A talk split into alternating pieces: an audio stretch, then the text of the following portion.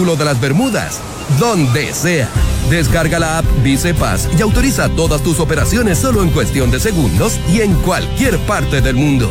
Porque donde tú vas, va el Vice. Banco Vice. Simple para ti.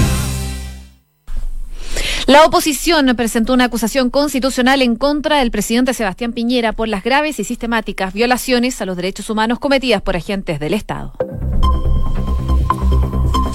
Una con un minuto, muy buenas tardes. ¿Cómo están ustedes? Bienvenidos a una nueva edición de Noticias en Duna, muy marcada por lo que está pasando últimamente y lo último que se conoce, como les contaba en el titular principal, esta acusación constitucional que se presentó por parte de la oposición en contra del presidente Sebastián Piñera. Algo que se estaba planeando hace tiempo, desde que comenzó básicamente este estallido social y cómo ha reaccionado el gobierno, pero que finalmente se concreta hoy con la presentación de esta acusación. Recordemos que hace un par de semanas ya también se ha presentado por parte de la misma oposición una acusación constitucional en contra del ex ministro del Interior, Andrés Chadwick, por estos mismos motivos. Así que vamos a ir contándoles en detalle lo que ha sido esta presentación de la acusación constitucional, esta vez eh, en contra del presidente de la República, Sebastián Piñera. Pero antes y como siempre, les contamos qué nos dice el pronóstico del tiempo a esta hora de la tarde. En estos momentos, principalmente en Santiago, hay 31 grados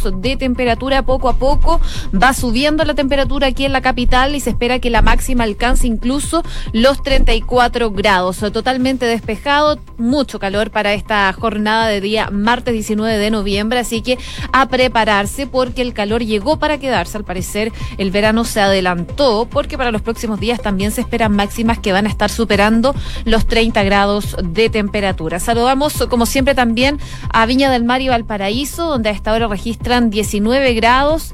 La máxima va a llegar hasta los 24 el día de hoy, totalmente despejado durante esta jornada y se esperan vientos de entre 25 a 40 kilómetros por hora. Si nos vamos a Concepción en estos momentos hay 21 grados, la máxima va a llegar hasta los 22 y se espera nubosidad parcial durante toda la jornada, una condición que se va a mantener durante el resto de la semana. Y por último, en Puerto Montt, donde nos pueden escuchar en el 99.7 a esta hora hay 16 grados de temperatura totalmente cubiertos. Se esperan precipitaciones débiles durante el transcurso de la jornada y la máxima tan solo va a aumentar hasta los 17 grados de temperatura. Eso en cuanto a la dirección meteorológica y los principales lugares donde nos pueden escuchar. Por supuesto, lo pueden hacer siempre a través de duna.cl, no solo en Chile, sino que a través del mundo. Pero les cuento también de las calles en Santiago, porque hay una colisión múltiple con una persona lesionada en Américo Vespucio Sur al poniente a la altura de las industrias.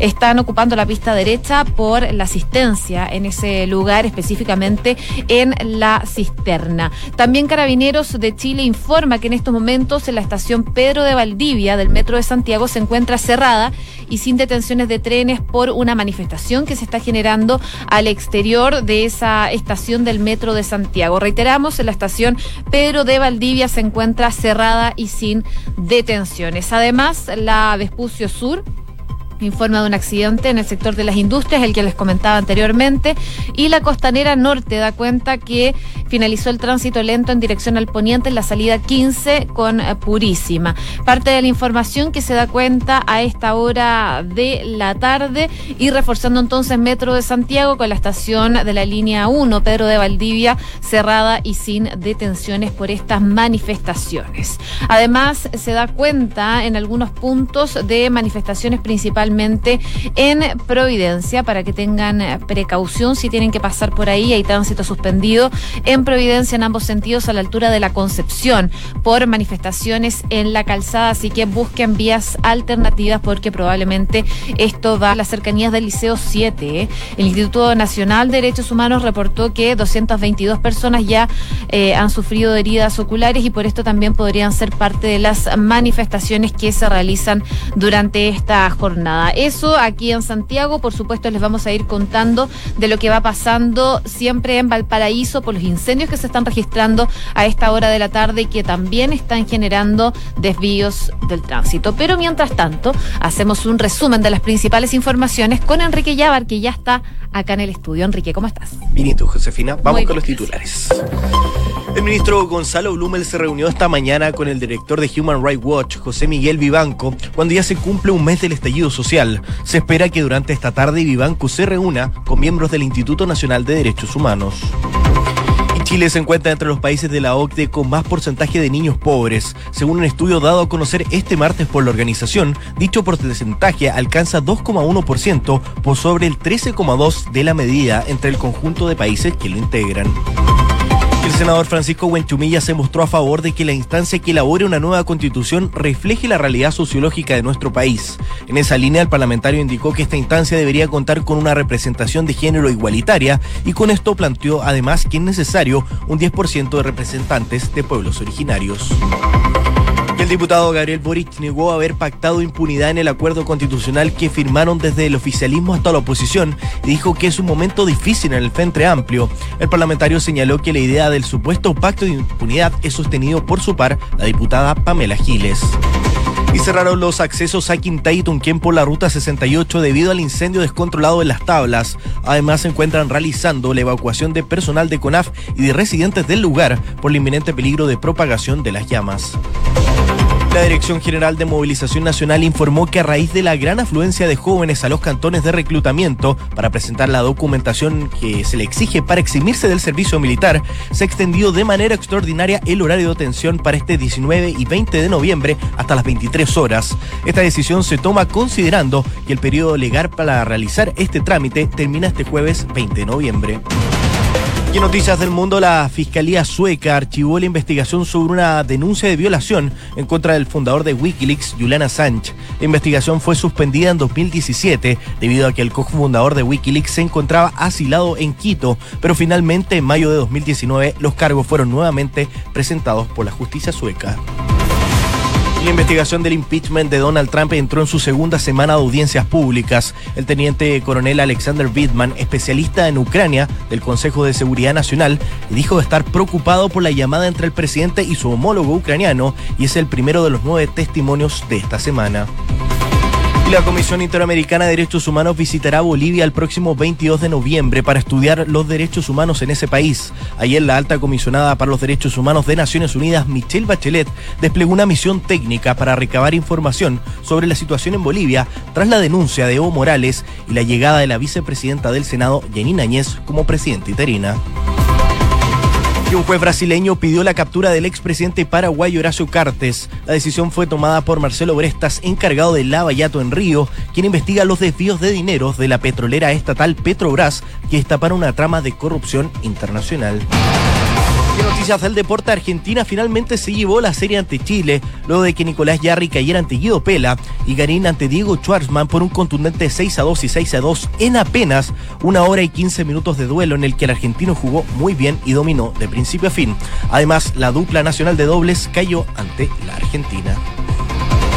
Una con nueve minutos, vamos al detalle de las informaciones, pero antes podemos ver en nuestros monitores cómo se están generando largas filas para eximirse del servicio militar. Recordemos que ya extendieron el horario para realizar esta gestión. La Dirección General de Movilización Nacional anunció que hoy y mañana el proceso va a culminar a eso de las 23 horas. Recordar también que el periodo legal para realizar el trámite concluye el miércoles 20 de noviembre. Ya hay largas filas entonces a prepararse si es que tienen que hacer este trámite porque mucha gente eh, se está juntando para poder eximirse de este proceso. Harta afluencia de público, hasta las 23 horas entonces van a estar funcionando. Recordemos que el sorteo general se realizó el 22 de octubre para los jóvenes nacidos en el año 2001 que no son voluntarios. Estos pueden presentar la documentación correspondiente en los eh, cantones de reclutamiento para eximirse de este proceso, proceso que como les decía termina el miércoles 20 de noviembre. Pero ahora sí,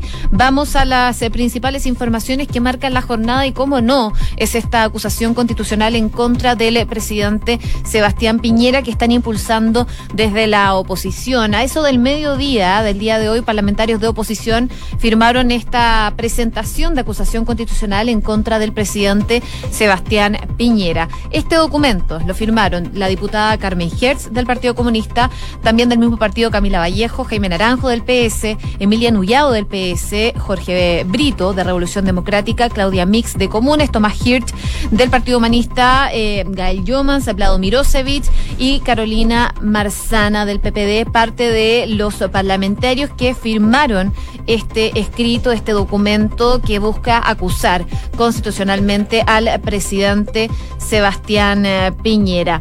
Parte entonces de la acusación eh, contaría con dos capítulos en el que se acusa principalmente al jefe de Estado de haber infringido abiertamente la Constitución y las leyes al permitir vulneraciones, según dice este documento, sistemáticas y generalizadas a los derechos humanos de los ciudadanos, tanto durante el estado de excepción que se vivió durante los primeros días del estallido social, como en el periodo posterior a su término.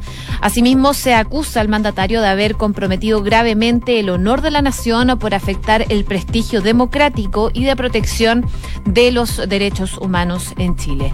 Esta, mm, esta tarde habló la diputada Carmen Hertz del Partido Comunista, quien firmó este documento, y esto fue lo que dijo en referencia a la acusación constitucional ha infringido claramente la constitución y las leyes y así lo señalamos en un argumento sólido y responsable en esta acusación.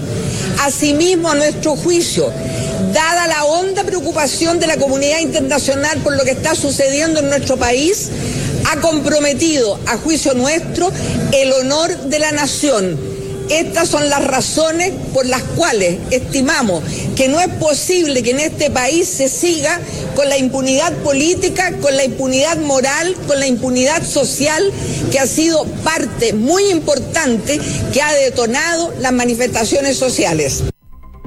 Allá entonces las palabras de la diputada Carmen Hertz del Partido Comunista, que esta tarde fue una de las firmantes del ingreso de esta acusación constitucional. Recordemos que el ingreso del libelo se da luego de que eh, una semana, una de sus primeras impulsoras, eh, ya hace algunas semanas, Pamela Giles del Partido Humanista, acusara a sus pares, tanto del Partido Comunista y otros sectores también del Frente Amplio, de no cumplir con sus compromisos de firmar un texto que ella había redactado junto a sus equipos e incluso que en el acuerdo de la paz y nueva constitución habrían transado comillas, la impunidad del presidente. Esa fue la queja de la diputada del Partido Humanista, eh, Pamela Giles, quien daba cuenta de esta situación. Recordemos que ella viene impulsando una acusación constitucional en contra del presidente hace varios días y lo que hacen finalmente desde la oposición es redactar un nuevo texto. Los diputados descartaron la acusación que había redactado Giles y aclararon que el texto que había sido impulsado en su momento por la parlamentaria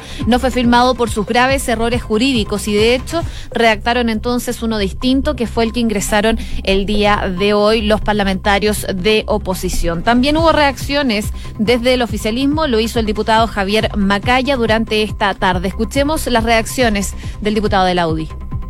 Y, quienes están hoy día en esta acusación constitucional son los mismos que se quisieron restar la semana pasada. Creo que es un hecho sintomático de quienes son los que han estado desde el día uno por el quiebre institucional. Ahora creo que es muy importante también decir con mucha fuerza eh, que hay un tema de sentido común y, pragmatismo y que, no hay que mentirle a Chile. Esta, acusación constitucional no tiene ninguna, cero posibilidad de ser exitosa por los quórums que se exigen en la constitución chilena para destituir un presidente de la República. Creo que eso hay que decirlo así de entrada, porque acá se puede hacer mucha noticias, pueden venir a hacer los puntos de prensa que quieran, pueden tratar de quizás distraer el, el trabajo parlamentario que tiene que estar enfocado en la agenda social en un hay entonces las declaraciones del diputado Javier Macaya, quien reacciona a esta, acusación constitucional que se presenta en contra del presidente Sebastián Piñera. Y tiene un punto, ¿por qué? Porque esta acción requiere de la mayoría de los diputados en ejercicio, es decir, 78 votos para su aprobación, algo que es bastante complicado considerando que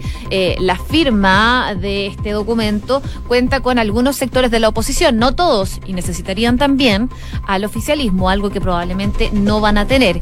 Mientras que si avanzara en la Cámara Alta necesitarían dos tercios de los senadores, es decir, 29 votos, respaldo que no tienen asegurados en ninguna de las dos corporaciones. Así que el avance del libelo en este caso se ve bastante complicado, básicamente por los respaldos y los altos quórum que necesitan desde la oposición para poder seguir adelante con esta acusación constitucional. Por supuesto, muy atentos a lo que vaya pasando y las reacciones que vayan surgiendo en cuanto a este tema. Una con quince.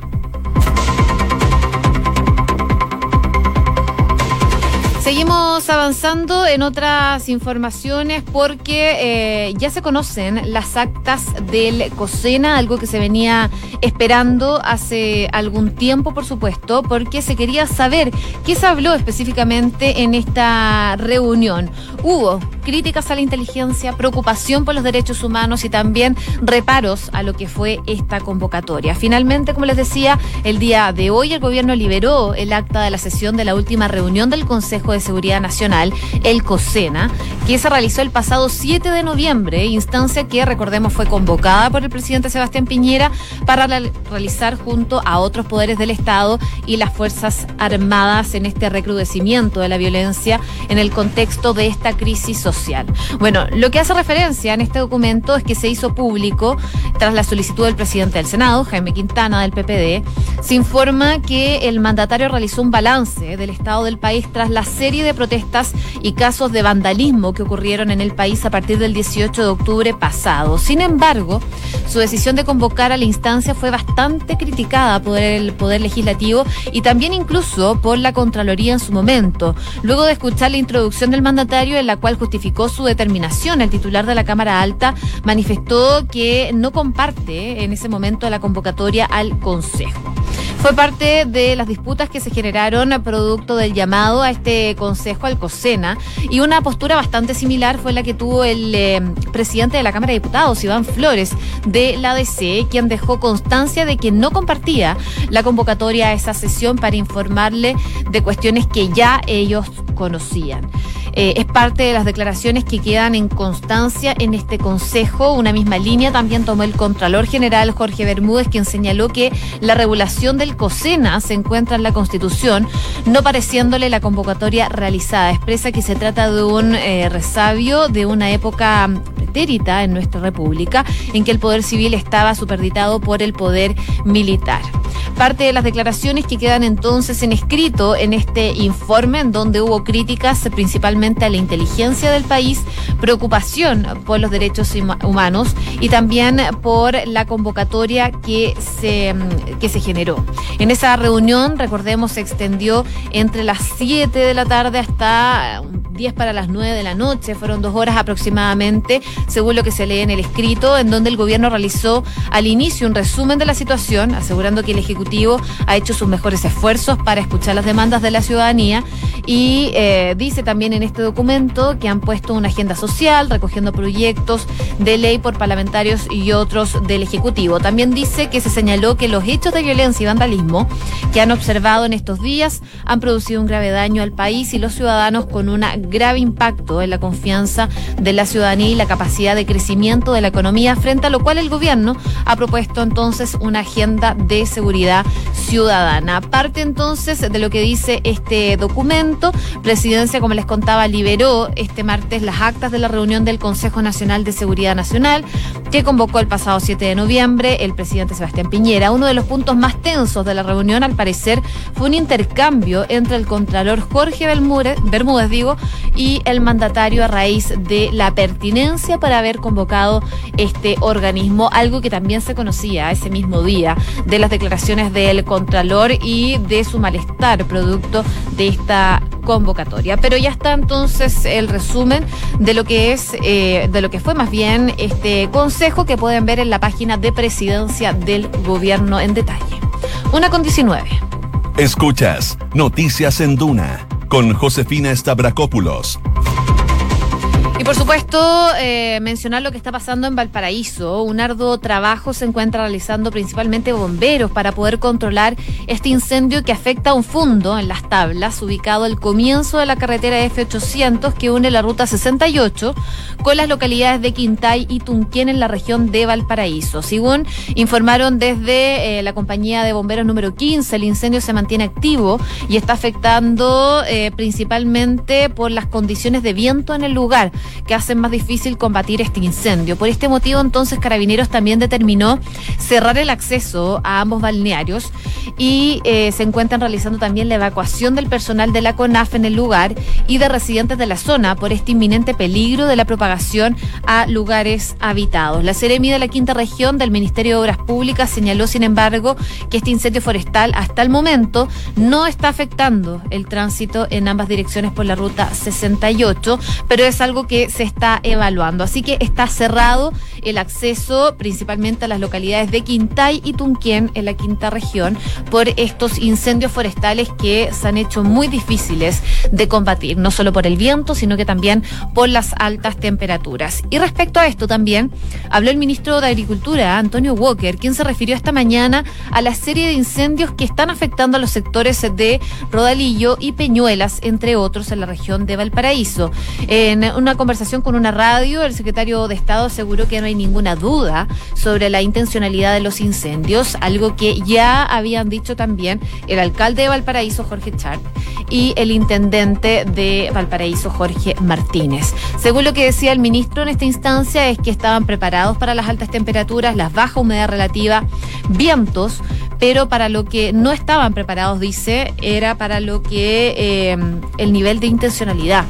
Eh, apuntando básicamente a que los incendios que se están generando en Valparaíso tienen intención. Se ha hablado de eh, detenidos producto de estos incendios. Eh, no hay mayores antecedentes respecto de esto, más allá de que se han encontrado bidones, principalmente en los focos donde se han generado estos incendios. Además, según lo que decía el ministro, se trata de un hecho muy grave, por lo cual se dispuso un fiscal ya exclusivo para hacer una investigación respecto de lo que está pasando en Valparaíso. Y desde la Fiscalía de Valparaíso, precisaron que el persecutor de incendios, Osvaldo Osandón, fue instruido ya durante el día sábado por la Fiscalía Nacional, quien solicitó diligencias a la Videma de la PDI. Así que ya están investigando lo que es la intencionalidad de estos incendios que por supuesto preocupa a Valparaíso. Hay incendios en varios puntos, pero el que más está preocupando a esta hora de la tarde es el que está en la ruta 68 porque cerraron los accesos a Quintay y Tunquén.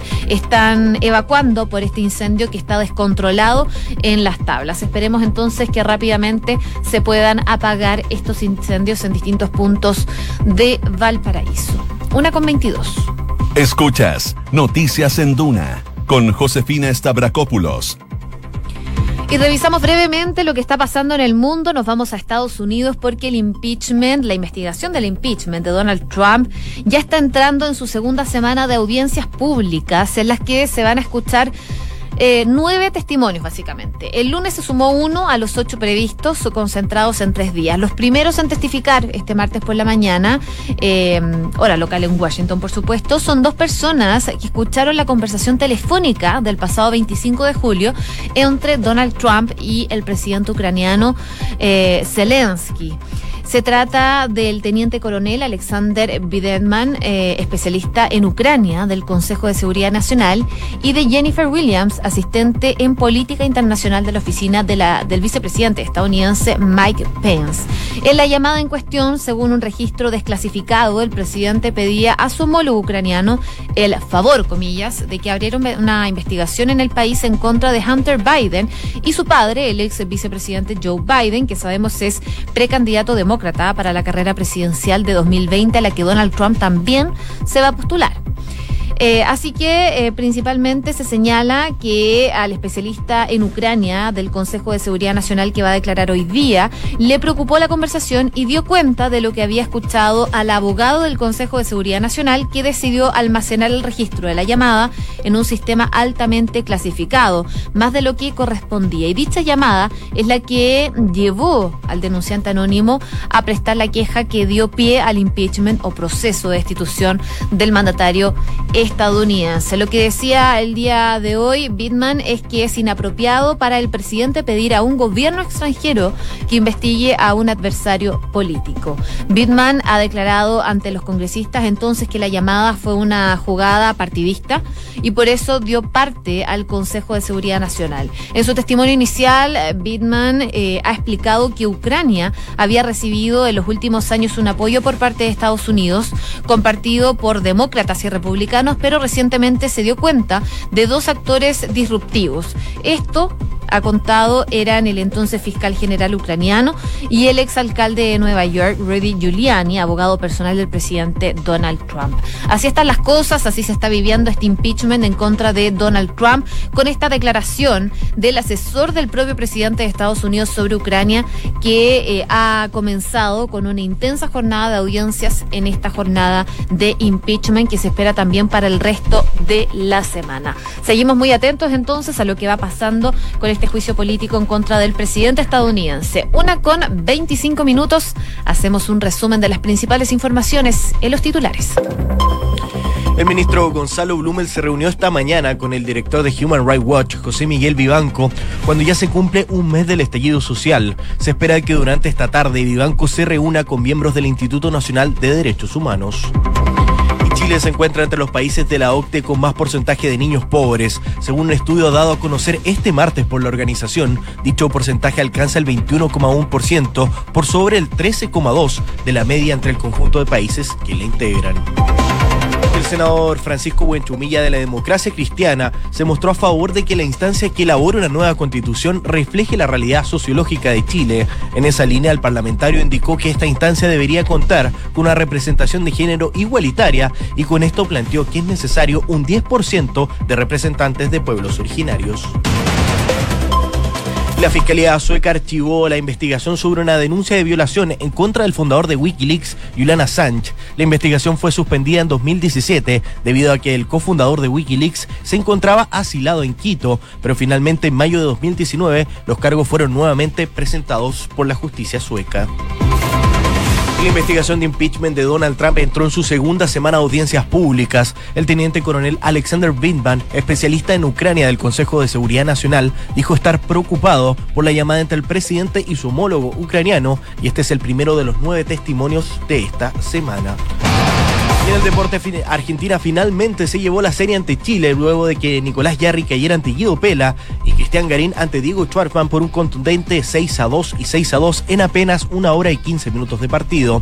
Además, los trasandinos se llevaron el partido de dobles. Muchas gracias, Enrique, por los titulares.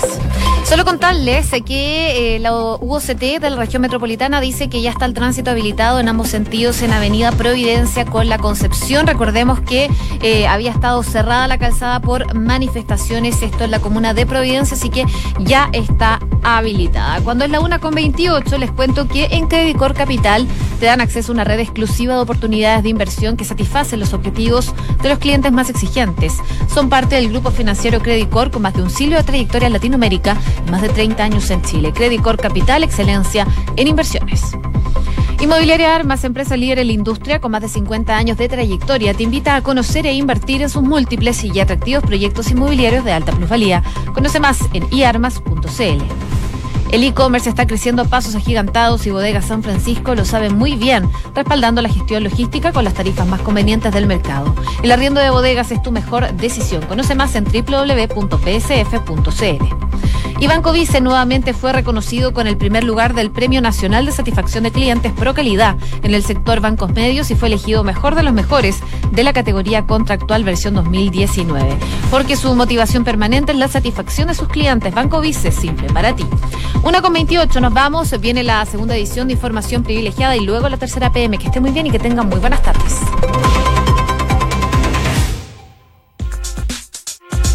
Duna presenta Información